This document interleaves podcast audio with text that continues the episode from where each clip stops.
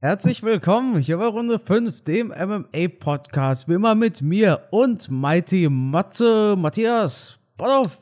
Auch von mir ein herzliches Willkommen. Und ja, wir sind wieder spät dran, aber wir sind dran und wir lassen es uns natürlich nicht nehmen, euch auch diese Woche wieder mit unseren Podcast-Geschichten ähm, zu belästigen.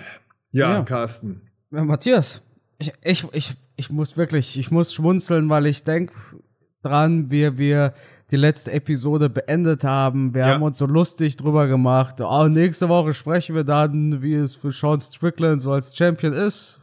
Und tralala. Also noch ironischer ging nicht. Und jetzt sitzen wir hier, Matthias. Sean Strickland ist die UFC-Champion im Middleweight, hat Israel Adesanya besiegt, dreimal 49 zu 46, das heißt dreimal, also bei allen drei Judges bekam er vier Runden zugesprochen und Adesanya nur eine. Fällt mir ein bisschen schwer, dabei Adesanya von einer Offenheit zu sprechen, wenn er doch 90% des Kampfes verloren hat. Ja, also da, da, dazu, dazu kommen wir gleich, Matthias, ja. Wir haben ja unsere Spannungskurve. Sprechen wir über die gesamte Maincard, oder? Sehr gerne. Sehr gerne, Carsten. Ja, der erste Fight, der so wirklich antizipiert worden ist bei den Fans, war Manuel Capé. Da gab es ja sehr viel Ärger auf der Pressekonferenz. Da sagt er zu Adesanya doch tatsächlich, setz dich hin, ja, sit the fuck down, hat er gesagt. und dann gibt es da Beef mit Kai Kara France und weil ich bin ehrlich, so abgehoben und arrogant der Typ mir auch wirkt, er liefert halt ab. also ich, äh, das, das muss man wirklich respektieren. Er hat eine ziemlich große Fresse, aber ja, er liefert halt ab. Kannst du nichts machen, oder? Ja, ähm, Manel KP oder Cup oder wie auch immer ähm, ich weiß gar nicht, wie er zu dem Namen kommt, weil sein Geburtsname ist ja ein ganz anderer. Ich glaube, da heißt er Manuel Pedro Gomez. Keine Ahnung, wo jetzt der zweite Name herkommt. Aber er ist definitiv jemand, der polarisiert. Aber es hat Spaß gemacht, ihm beim Kampf zuzuschauen, finde ich. Also er ist schon, was das Kämpfen betrifft, auf alle Fälle unterhaltsam. Ich bin aber auch hier ehrlich, ich habe den vorher nicht so richtig auf dem Schirm gehabt. Ich habe den natürlich irgendwann mal kämpfen sehen, aber dass ich jetzt sagen könnte, ich, ich kenne den, nö. Und natürlich durch sein Auftreten bei der Pressekonferenz war ich schon gespannt auf den Kampf und habe mich auch darauf gefreut, weil ich natürlich wissen wollte, hat er ein großes Maul oder liefert er wirklich ab? Und man muss sagen, er hat, ja, er hat ein großes Maul, aber er hat auch abgeliefert. War so ein richtiger Back-to-Back-Fight, das heißt, es war ein Hin und Her. Beide das muss man natürlich dazu sagen. Entschuldigung, dass ich ins Wort falle, mhm. aber dieser, ich glaube, das war ein sehr junger Brasilianer, oder? Wenn ich mich richtig erinnere. So ein, so ein Flyweight Oliveira. Und dieser Felipe dos Santos, ich glaube, ist Brasilianer, natürlich bei dem Nachnamen. Aber guck, der ist halt einfach auf die, jung, guck, ne? guck einfach auf die Haarfarbe. Genau. Da weißt du aber gleich, aus welchem Gym er kommt. Ich fand den super, den Junge. Der hat so viel Herz gehabt und wirklich extreme Treffer eingesteckt, aber immer wieder auch gut mitgearbeitet, tolle Treffer auch selber gelandet. Also auf den bin ich auch mal gespannt. Der hat sich definitiv nicht blamiert ähm, und hat, glaube ich, auch, äh, hat er nicht zum ersten Mal in der UFC gekämpft sogar? Der hätte eigentlich der bei war der, der Contender-Serie, genau. Genau, ja. Und dann gleich so einen starken Gegner und so einen geilen Kampf abgeliefert. Also da kommt bestimmt noch was. Hat mich auf alle Fälle sehr, sehr gut unterhalten, der Kampf. Was ich geil fand, waren die anderen Fights auch. Das war also, aber haben wir nicht genau das erwartet? Hier Tyson Pedro, erste Runde Knockout, Justin Tafa, erste Runde Knockout. Da auf der Maincard, das war genau das, was wir doch vorhergesehen haben, oder? Diese starken Kämpfer, diese Locals, die diese samoanischen Wurzeln haben, ja. die haben alle so einen Hauch Mark Hunt. Und Mark Hunt ja. hat einfach eine brutale K.O.-Power, war irgendwie das kleinste Heavyweight seit ganz langer Zeit, aber hat sie trotzdem die allermeisten besiegt. Bei einem hat die Power gefehlt. Das war bei Bam Bam. Es hat sich nämlich so langsam ausgebam Drei Niederlagen in Folge für Taito Iwasa.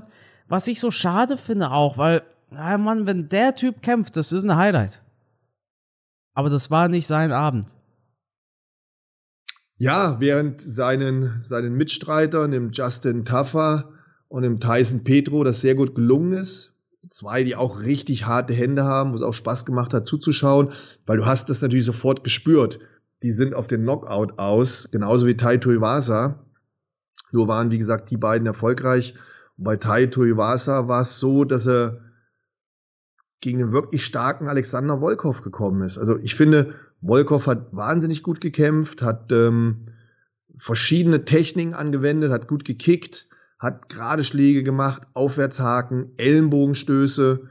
Also Volkov hat mir, hat mir richtig gut gefallen an dem Abend und hat es natürlich auch nach dem kleineren Taito Iwasa richtig schwer gemacht. Und ich glaube, mittlerweile haben wir auch erkannt, dass jemand wie Volkov ganz schön zuschlagen kann. Da ist Wucht hinter. Ich habe das Gefühl, er wird auch immer etwas athletischer. Ich glaube, der macht eine gute Entwicklung durch.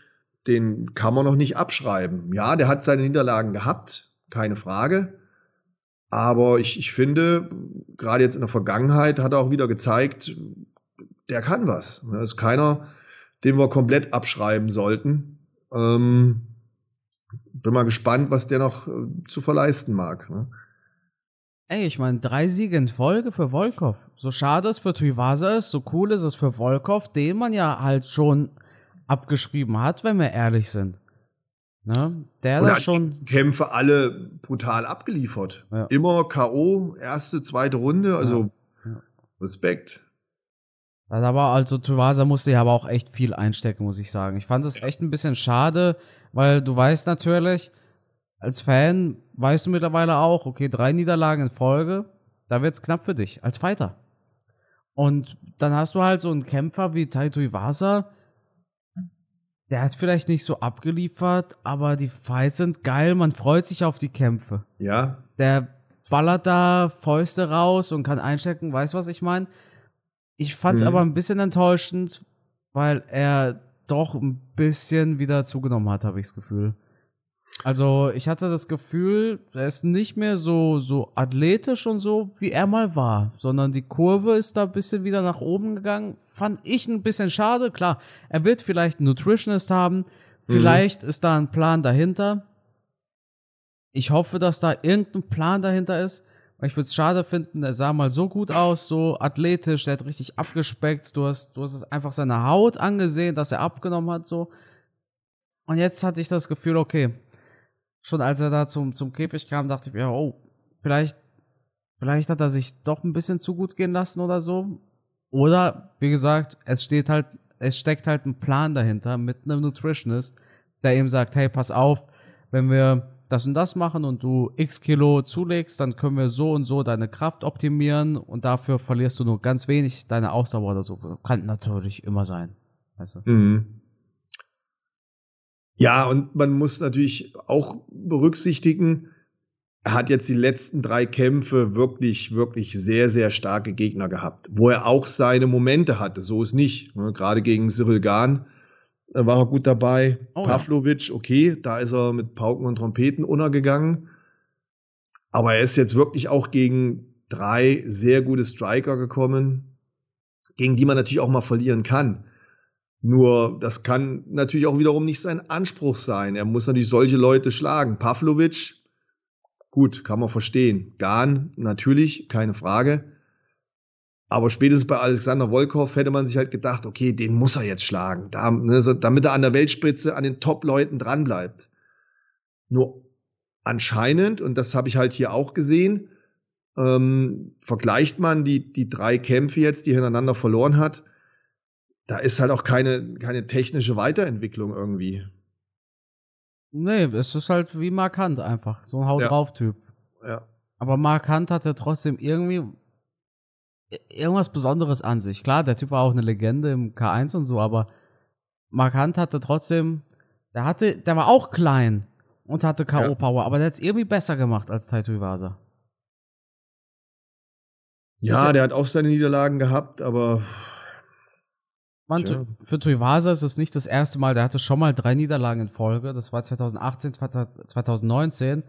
Danach hat er aber tatsächlich 1, 2, 3, 4, nach den letzten drei Niederlagen in Folge hat er fünf Siege in Folge rausgehauen, die halt jetzt geendet sind mit äh, Cyril Gahn, Pavlovic und Volkov.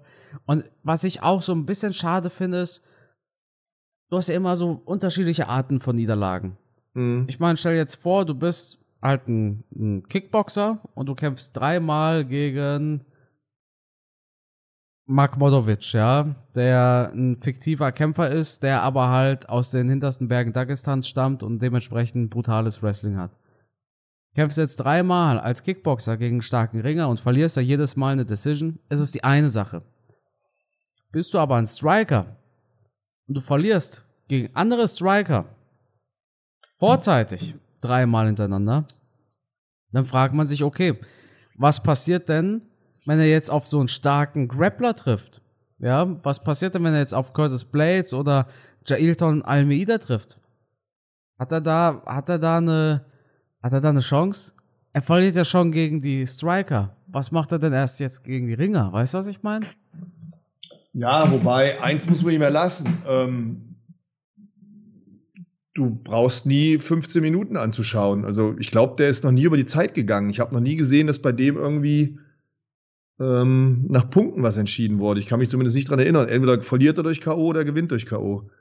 Das ist auch so das Geile an ihm, weißt du? Wenn der kämpft, deshalb fände ich es auch so schade, wenn er raus ist, weil wenn der kämpft, weißt du, es wird ein Highlight. Entweder, also, also irgendwas passiert, ich kenne keinen langweiligen Tuivasa-Fight und deshalb finde ich so schade, dass er verloren hat, weil, wie gesagt, drei Niederlagen in Folge bedeutet meistens, okay, da spricht man zweimal über dich im UFC-Büro. Mhm. Ja. Im Sinne von, ja, behalten wir den Typ oder nicht? Ich hoffe es, weil Tuivasa ein geiler Fighter ist. Ja, Matthias, ich glaube, es ist an der Zeit. Ja, jetzt kommen wir zum absoluten Mega-Highlight. Und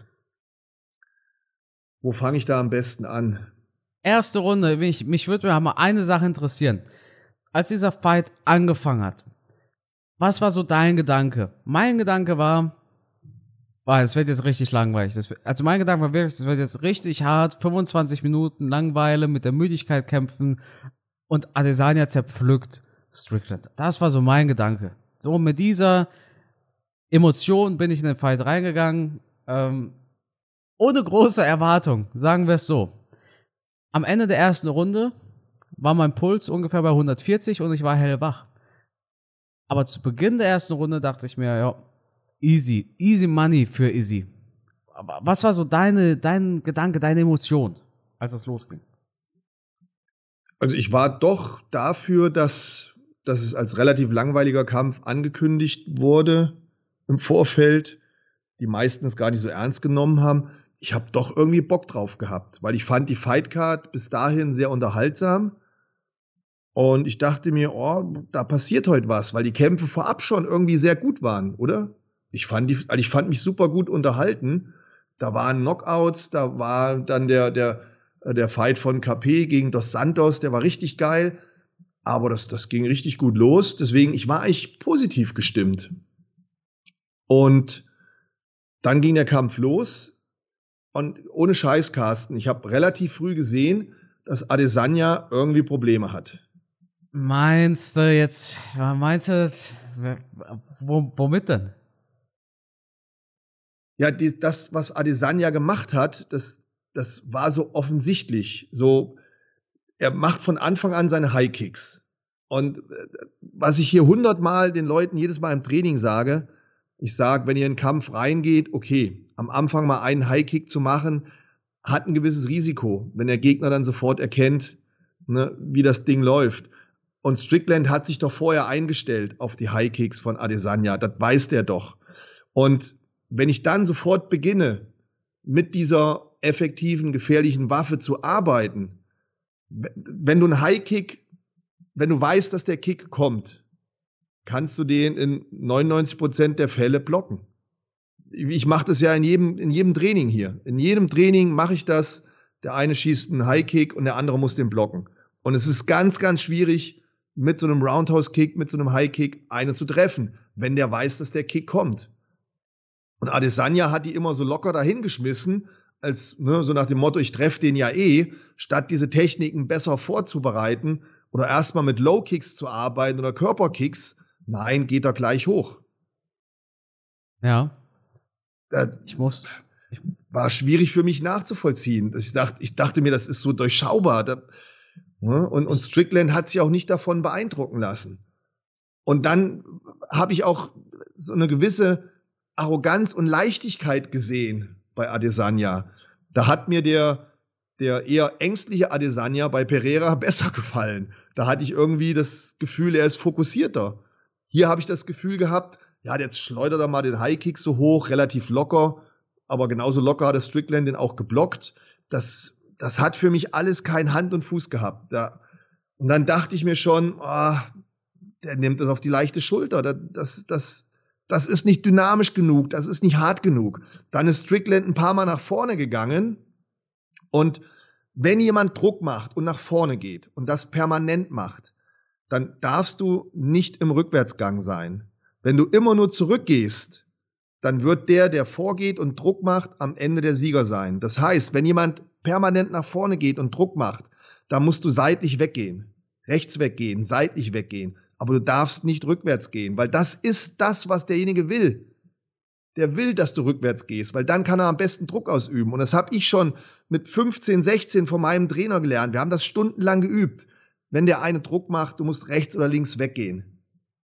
Aber das hat Adesanya nicht gemacht. Adesanya geht rückwärts, geht rückwärts und lässt sich gegen den Käfig trennen. Und da habe ich mir schon die ganze Zeit gedacht, boah, wie lang geht es gut? Wie lang geht es gut?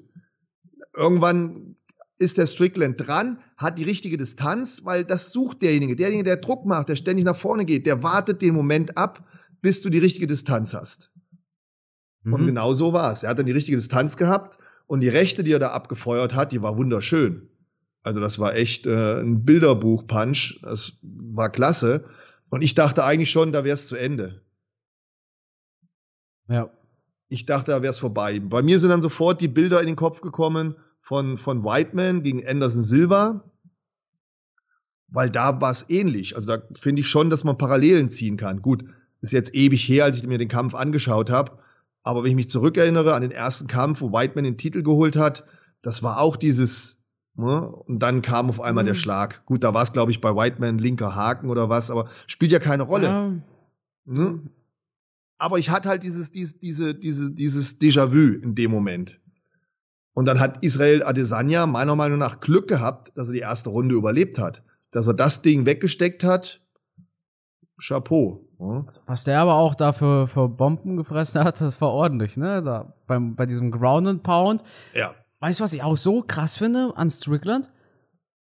Wenn du dir dann nochmal genau diese Szene anguckst, mit welcher Wucht der da schlägt. Wie oft? Zehnmal, zwanzigmal, vielleicht ja. sogar öfters. Und der Typ, der ging danach noch vier Runden. Ja, die, die das meisten, war die eine, genau. Warte, die meisten, die so eine Szene haben, ja, ja. schaffen dann keine zweite Runde mehr. Sag ich dir ehrlich, die, die sind dann ja. platt. Die, die verausgaben sich, weil sie diesen, diesen Finish haben ja. wollen.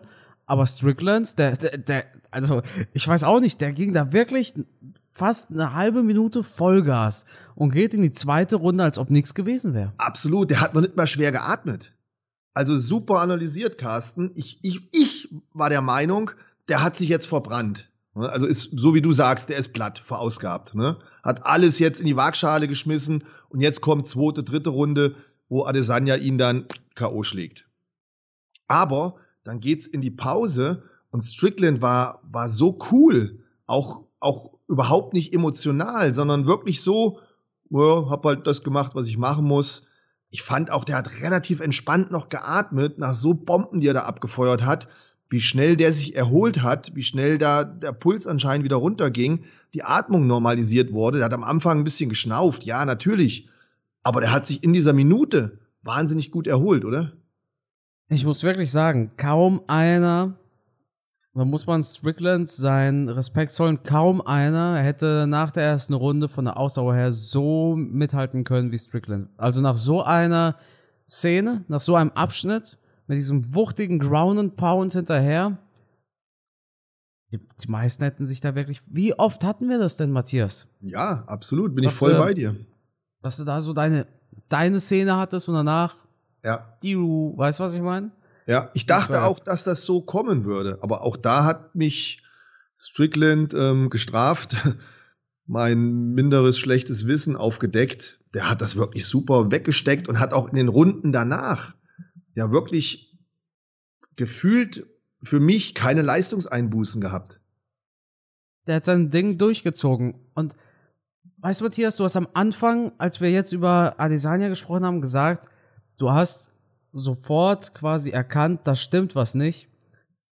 Ich habe dich da falsch verstanden. Ich dachte, du meinst, du hast schon beim Walkout erkannt, da stimmt was nee, nicht. nee, nee, nee, Weil- nee, nee. Weil, Nee, nee. weil da denke ich, weißt du, dass im Kampf was nicht stimmt, da hast du recht.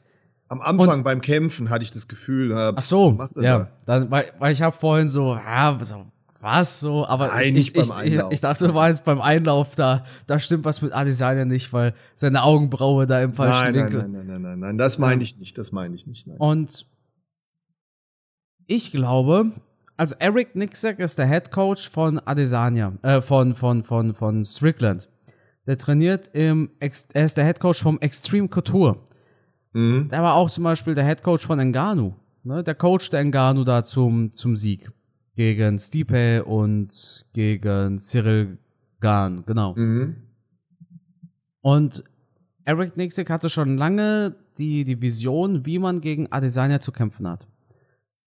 Und Eric Nixik hat Adesanya einfach studiert, wirklich. Der, der hatte einen so guten Plan und Strickland hat es auch wirklich geschafft, das muss man auch erstmal hinkriegen, sich an den Gameplan zu halten. Ganz stumpf, ganz trocken sich an den Gameplan zu halten.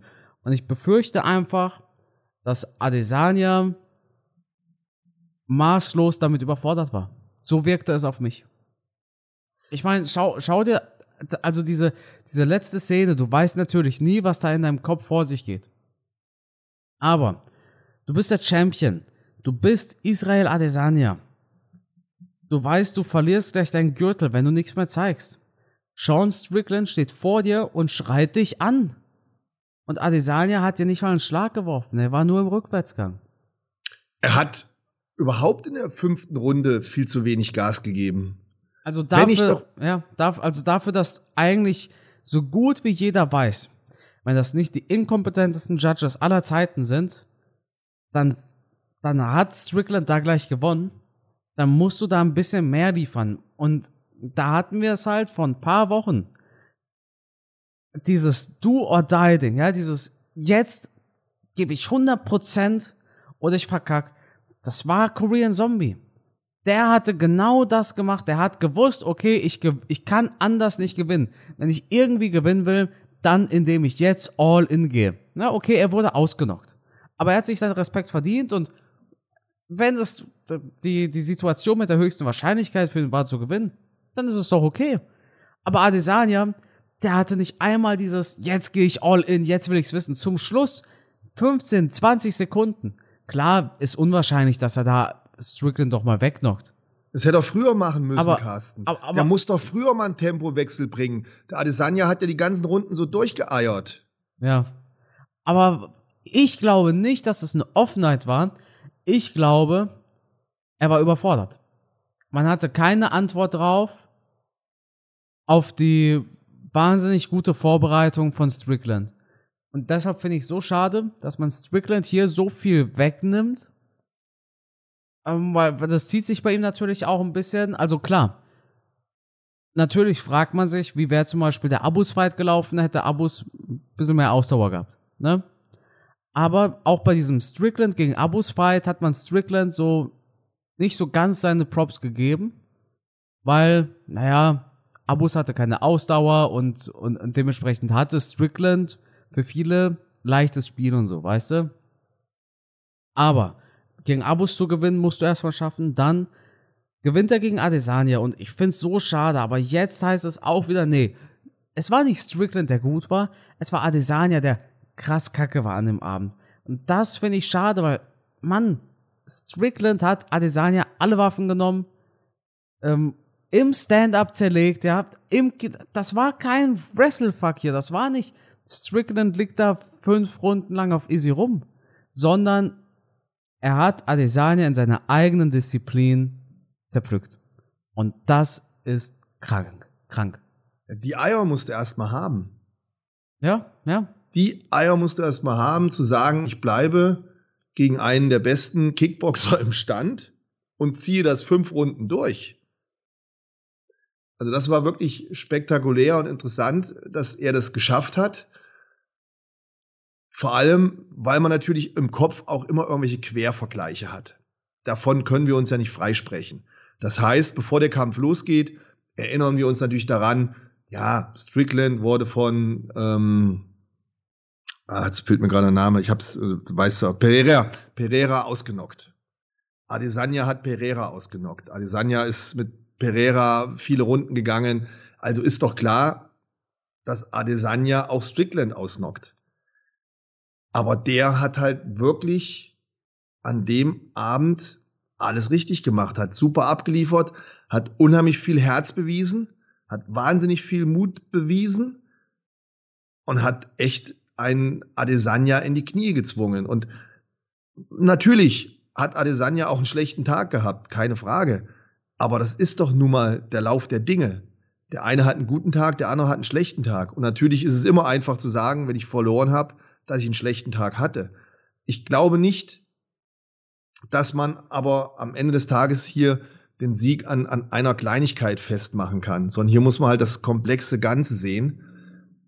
Da fängt man bei Strickland an, der sich meiner Meinung nach optimal vorbereitet hat, der in der Form seines Lebens war, der an sich geglaubt hat, der mutig war, der ein super Team hatte, der wohl auch im Vorfeld mit Pereira trainiert hat. Stimmt das? Ich habe es zumindest so gehört. So ein bisschen. Also nicht jetzt vor dem Adesanya-Fight, aber ein bisschen haben die schon gemacht, ja. Also da soll wohl was gewesen sein. Aber wie, wie clever ist das denn? Oder wie, wie respektvoll ist das, zu sagen, pass mal auf, der hat mich K.O. geschlagen, jetzt gehe ich zu dem hin. Und wenn es nur fünf, sechs Stunden waren und ich setze mich mit dem auseinander und lass mir erklären, was falsch gelaufen ist, was ich besser machen könnte, das das halte ich für schlau. Das halte ich für schlau und, und, und auch, auch ähm, ich weiß wie man das nennt, wenn man, wenn man einen Schritt zurücktritt und sagt, also nicht so arrogant ist, sondern einen Schritt zurückgeht und sagt, ich bitte da um Hilfe und frag den mal, ob er mir vielleicht die eine oder andere Finte noch zeigt. Ne? Das demütig. Demütig, genau. Ja, absolut. Ne? Also so wie man einen Strickland sich eigentlich gar nicht vorstellt. Ja. Also ganz, ganz viele Punkte auf der Seite von Strickland, die da richtig gelaufen sind. Auf der anderen Seite müssen wir bei Adesanya berücksichtigen, er hat ja eigentlich diesen Kampf nicht gewollt. Eigentlich war er angedacht, gegen Duplessis zu kämpfen. Ja. Der konnte da aus Verletzungsgründen nicht. Aber Adesanya, ja, der sich einen guten Stand bei der UFC erarbeitet hat, hat dann wohl gesagt, okay, damit das Ding nicht äh, einen Bach runtergeht, ich kämpfe. Ich kämpfe auch gegen Strickland. Ja. Aber so richtig Bock hat er auf Strickland, glaube ich, nicht gehabt. Aus ja. welchen Gründen auch immer. Vielleicht, weil er Strickland als Gegner als unangenehm empfunden hat. Vielleicht, weil er da ein Motivationsproblem hatte und lieber ja. Duplessis äh, in den Hintern getreten hätte. Und dann kann es vielleicht sein, dass du im Training nicht diese 100% gibst, sondern nur diese 90 oder 95 Prozent. Dann kommst du in den Kampf rein. Du kriegst seit Wochen von allen erzählt, ja, Strickland, pf, was willst du mit dem? Den putzt du weg. Nimmt keiner ernst, nimmt keiner ernst den Kampf, ja. Also das, das, das muss man ja wirklich sagen. Da hat mit Sicherheit die ganze Welt um Adesanya drumherum immer wieder gesagt, ey, na, den putzt du weg. Das wird so ein, ne, so ein schöner Abend für dich. Ja. Ja, aber Pustekuchen. Da, da denke ich mir, wenn das wirklich so war und jeder um ihn drumherum, die Medien natürlich auch, die Fans. Wir auch. Wir auch, wir auch. Alle, ja, wir auch. Dann haben wir aber mal wieder diesen Rocky-Effekt vergessen. Aber es gibt doch diesen Rocky-Effekt. Apollo Creed war auch kein schlechter Boxer an dem Abend. Das war auch ein super Boxer und er war auch topfit. Aber das letzte bisschen, ne, hat halt Strickland gehabt. Und Strickland hat ihm halt hier gezeigt. Also auch da wieder viele Parallelen zu sehen. Und wenn dann diese ganzen Kleinigkeiten zusammenkommen und dann gehst du da in den Käfig und merkst auf einmal, scheiße, der ist ja richtig gut. Mhm. Dann kommt es halt dazu, dass du halt so ein Ding auch verlierst. Und natürlich werden jetzt alle sagen, beim Rückkampf wird das ein leichtes Ding für Adesanya. Adesanya hat auf alle Fälle Chancen, das zu gewinnen, weil er halt wirklich ein sehr guter Ausnahmekämpfer ist. Aber ich glaube nicht, dass wir Strickland beim Rückkampf unterschätzen sollten. Das ist ein gutes Stichwort, Matthias. Rückkampf. Ich will, ich, ich persönlich denke, Adesanya hat sich keinen Rückkampf verdient. Dieses Ticket, hat, hat einen Gutschein, der hat das gelöst, als er gegen Pereira sein Rematch bekommen hat. Ich meine, er hat diesen Gürtel, den er jetzt verloren hat, den hat er ja nicht einmal erfolgreich verteidigt. Den hat er gegen Pereira gewonnen und direkt wieder gegen, Adesa, äh, gegen Strickland verloren. Also nach normalen UFC-Grundsätzen müsste er jetzt erstmal einen Kampf machen gegen jemand anderen. Da gebe ich dir vollkommen recht. Aber Adesanya scheint einen sehr guten Stand in der UFC zu haben. Deswegen glaube ich, werden sie ihm direkt den Rückkampf geben. Wie, wie sagst du immer, Company Man oder sowas? Sagst du das ja, nicht? Com er ist ein Company Man. Der, tut der Firma halt viele Gefallen. Ja, und deswegen denke ich, dass, dass Dana White ihm auch hier einen Gefallen tut. Wäre er nicht der Israel Adesanya, der halt ne, so gut mit der UFC zusammenarbeitet und wir hätten die normalen Abläufe in der UFC, würde der jetzt erstmal mindestens eine Ehrenrunde drehen. Ja, aber wie lange geht das weiter? Dann hast du, sagen wir, okay, Adesanya gewinnt gegen Strickland, dann steht's 1-1. Und es war kein Flug-Win, ja. Es war eine legitim starke Performance von Strickland gegen Adesanya. Richtig, Wenn, und das ist halt das Schöne. Es war kein Lucky Punch oder ja. so, sondern es war ein richtig geil erarbeiteter. Dominant geführter, spektakulärer, guter Kampf von John Strickland. Wahrscheinlich der beste John, Kampf seines John, Lebens. John Strickland. äh, John, John, wie auch immer, spielt ja keine Rolle. Ja, ne? äh, aber das, das war der Kampf seines Lebens. Er hat das gemacht, was er machen muss. Und das finde ich halt so bewundernswert. Das ist so geil. Auf der anderen Seite, wenn ich mich in Israel Adesanya versetze, der hatte halt schon den Kampf seines Lebens. Und danach ist vielleicht auch erstmal ein bisschen die Luft raus. Vielleicht war der Kampf jetzt einfach auch zu früh. Adesanya hat über 20% der Main Events gemacht in den letzten, ich weiß nicht, zwei, drei, vier Jahren. 20% aller Main Events, das ist krass. Also Adesanya ja, also ist. Ich glaube, wir dürfen jetzt auch nicht zu viel auf ihm rumhacken. Der hat schon ein ganz schönes Programm ja. gefahren. Wenn du natürlich erstmal den größten Kampf deines Lebens, und ich denke, das hat er, glaube ich, auch selber so gesagt, gegen Pereira gewonnen hast, danach uff, fällt erstmal so ein Last weg und dann brauchst du wahrscheinlich erstmal eine Auszeit. Ja, ich meine, klar. Du holst ja den, den, ersten, äh, den ersten Sieg in vier Kämpfen. Ähm, endlich hast du die Rivalität beendet dadurch.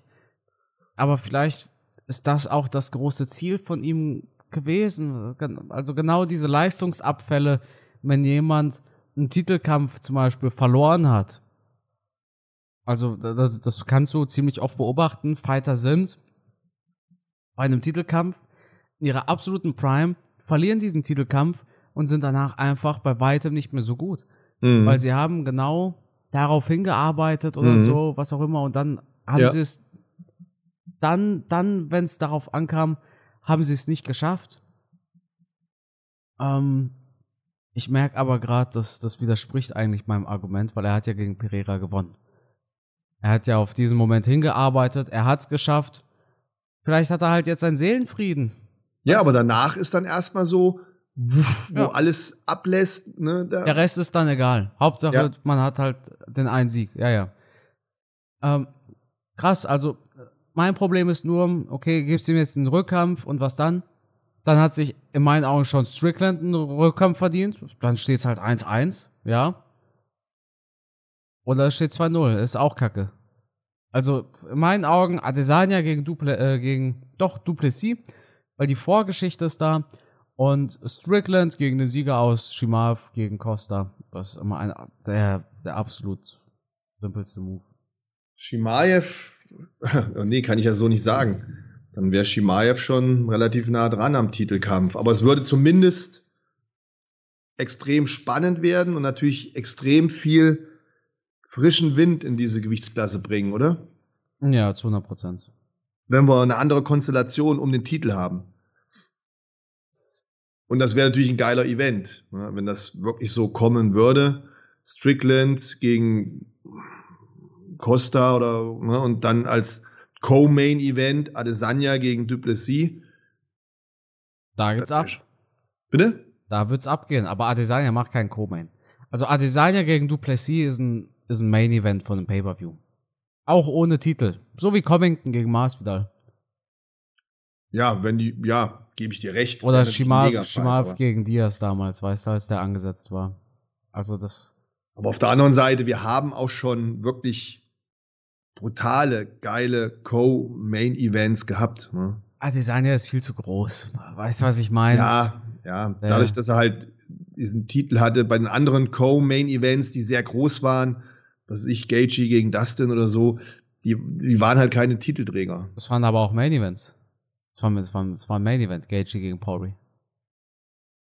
Ähm, ja, aber da, da war vorher schon mal, oder, oder was, Gaethje gegen Chandler und wir hatten jedenfalls schon sehr, ah, ja, ja, ja, ja, ja, ja, Gaethje gegen Chandler, ja. Co-Main-Events und so, schon richtige Highlights waren und aber wie ich bin voll bei dir, man wird Adesanya, also schwer vorstellbar. Aber auf der anderen Seite, wenn es UFC, ne, und normalerweise sagt man ja, nee, Main Event ist ein Titelkampf.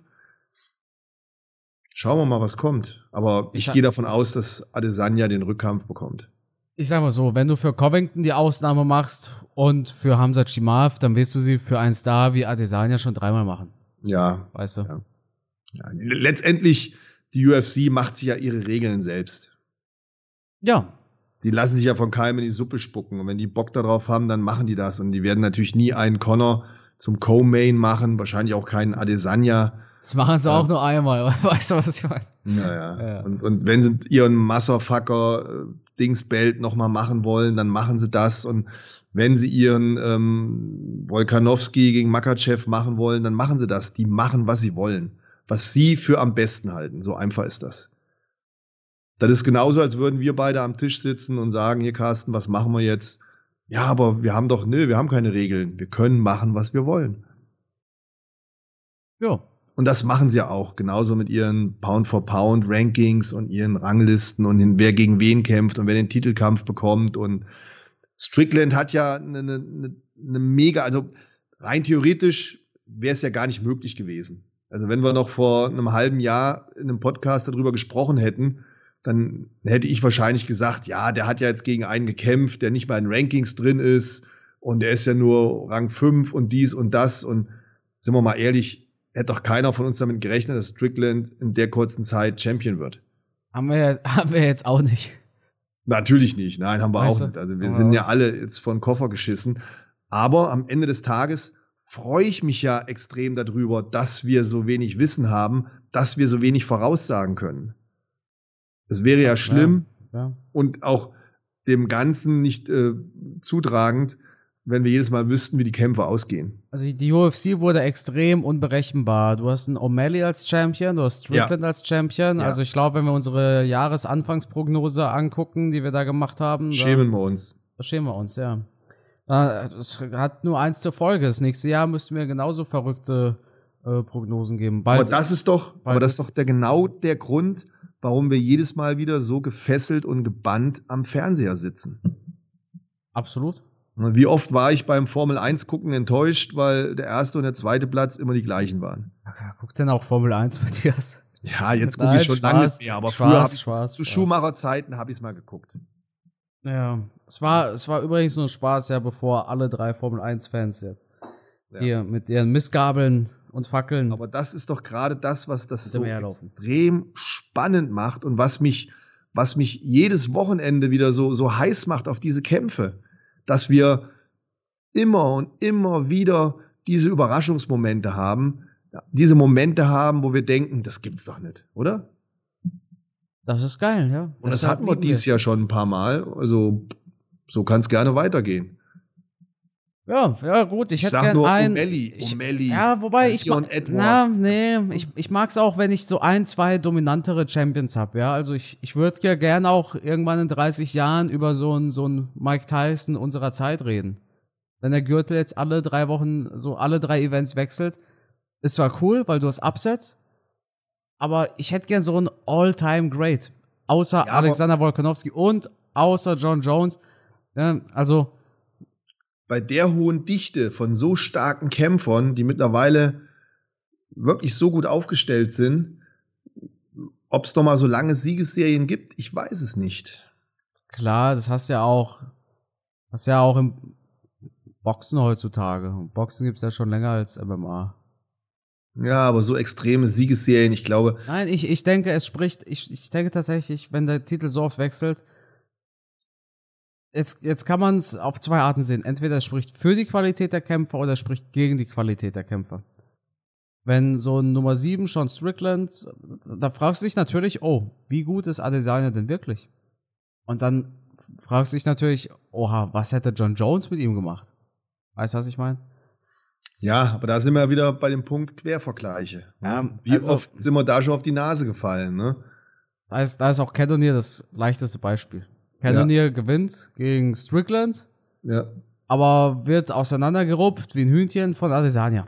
Aber, aber Strickland gewinnt dann gegen Adesanya, weißt du, was ich meine? Das ist ja, das und Pereira Beispiel. knockt Strickland aus und, und Strickland hätte fast Adesanya ausgenockt. Also, ja. es ist verrückt, es ist crazy, aber ich finde es einfach nur geil. Und äh, wir haben natürlich hier auch, ähm, ja, Dank an die UFC, dass, dass sie uns ständig diese Kämpfe liefern. Beim Boxen ist es ja oft so, dass du da länger einen Champion hast, weil halt die Besten einfach nicht gegen die Besten kämpfen. Tut mir leid, aber das ist meine Meinung. Ja. Die gehen Gut. sich zu lange aus dem Weg. Ja, ja. Wie gerne hätte ich damals Felix es Sturm gegen Arthur Abraham gesehen. Der eine Super Champion, der andere Champion. Aber immer nur Gelaber, Gelaber, Gelaber und am Ende des Tages nichts gewesen. Du kannst es den Kämpfern ja nicht übel nehmen. Würde ich genauso machen. Ja, wenn es um die Kohle geht, ja, keine Frage. Weißt du, also, ja, das bezahlt mir am Ende die Rechnung. Wieso sollte ich ein hohes Risiko gehen? Gegen jetzt zum Beispiel Arthur Abraham. Absolut. Ich kann, ich kann genauso gegen. Ja, aber wir sprechen ja jetzt von keinen Boxern, die am Hungertuch nagen. Die haben ja ihre Erfolge gehabt und die haben auch einen guten Kontostand gehabt.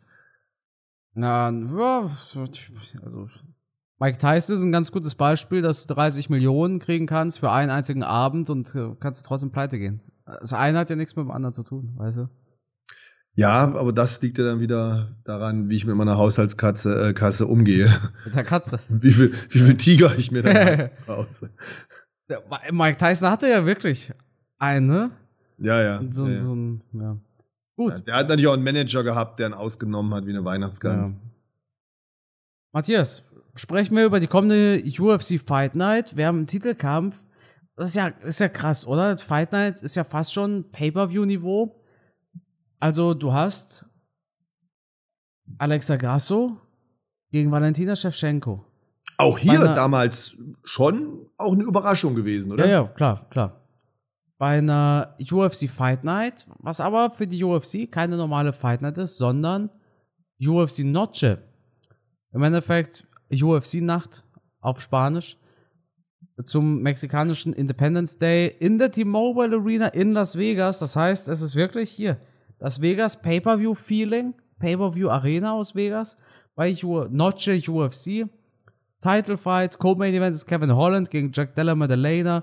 Richtig Und geiler Fight. Du hast wieder Raul Rosas Jr., der 18-Jährige. Der ist auch wieder da.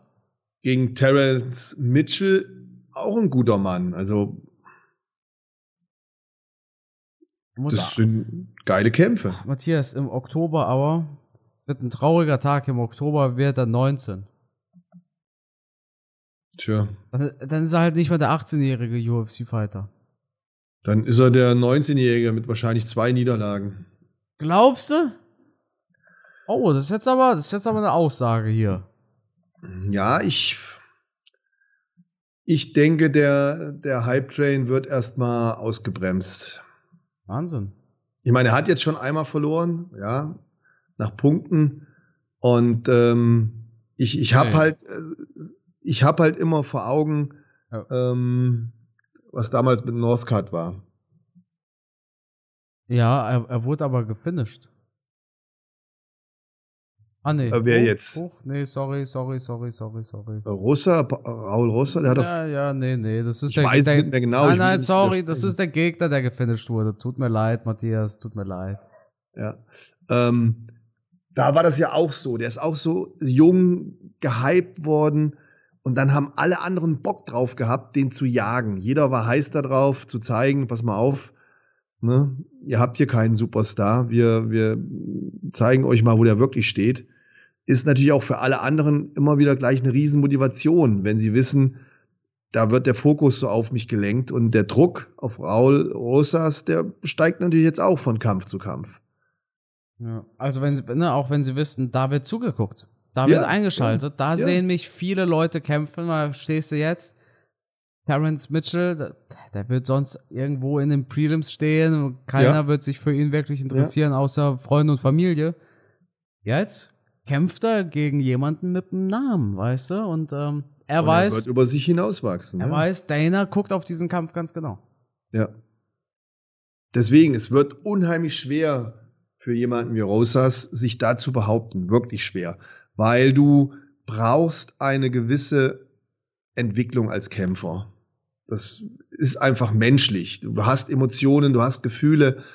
Und wenn du dann sehr früh in die UFC kommst und praktisch da deine Karriere aufbauen musst, das halte ich für echt schwer. Also, so aufregend das ist, so schön das ist und so gut dieser Raul Rosas ist, ich weiß nicht, ob das, ob das möglich ist, in so jungen Jahren schon da in der UFC durchzustarten.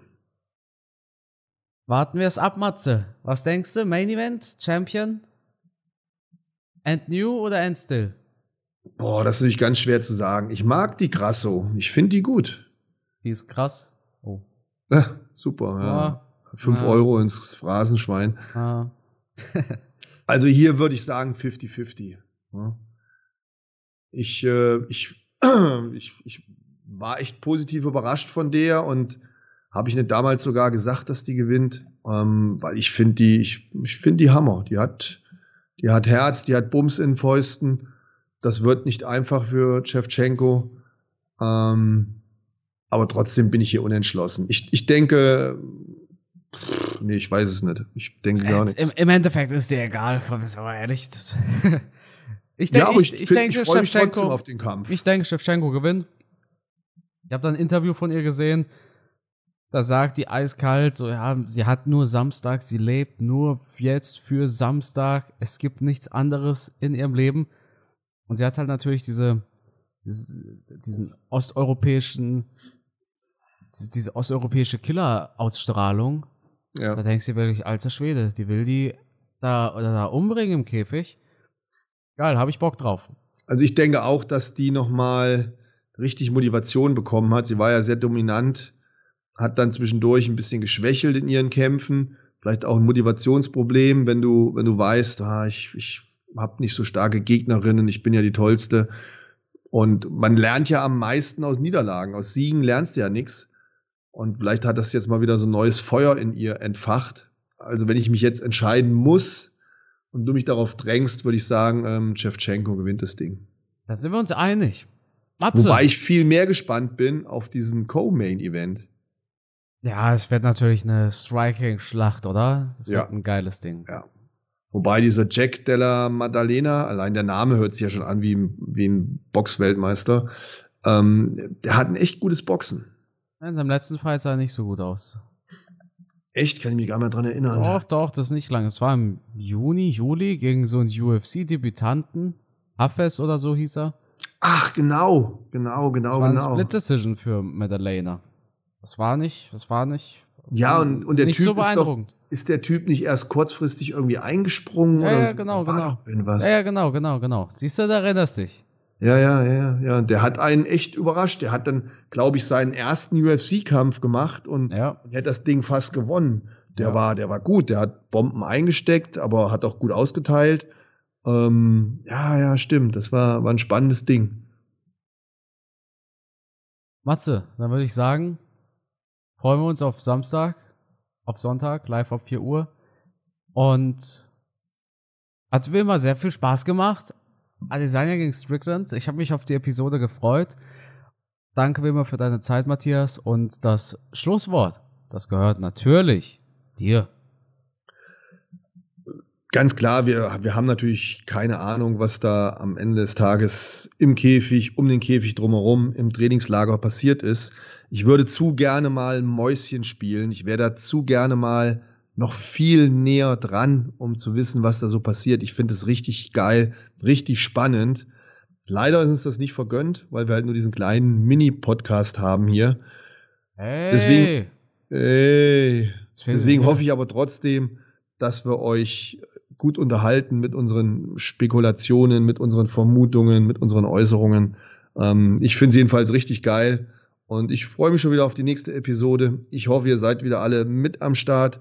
Empfehlt uns weiter, damit wir noch mehr Fans haben, die uns zuhören und toll finden. Ähm, ja, einfach geil. Freuen wir uns auf nächste Woche. Ich bin gespannt und es dauert ja auch nicht mehr lange bis zu den nächsten brutalen Veranstaltungen. Drei, ähm, drei, dreimal Apex. Ach, dreimal noch. Boah, okay, okay, okay. Ja. Ja. Stimmt, es ist ja erst Ende Oktober, ne? Makachev gegen Oliveira. Aber weißt du, was das krass ist? Du hast ja am 21. Oktober hast du Makachev gegen Oliveira und am 28. hast du Tyson Fury gegen Francis Ngannou. Darfst du auch nicht vergessen. Ja, da haben wir zwei Wochen hintereinander, wo wir aber, richtig. Aber ah, du bist in Stuttgart, ne? An dem Abend. Ich bin in Stuttgart an dem Abend, ja. Na, das ist ärgerlich. Ich kommentiere für We Love ich, MMA. Ich schreibe dir dann, wie es ausgegangen ist. Ich schreibe dann, Wehe. wenn Francis Wehe. Ngannou Tyson Fury ausgenockt hat. Ich entfolge dir für den Abend. Ich, ich, auf, ich, ich, ich fahre nach Stuttgart und schreist durchs Publikum. Leute, ich freue mich drauf. Wird richtig geil. Vielen Dank fürs Zuhören. Bis bald. Ciao.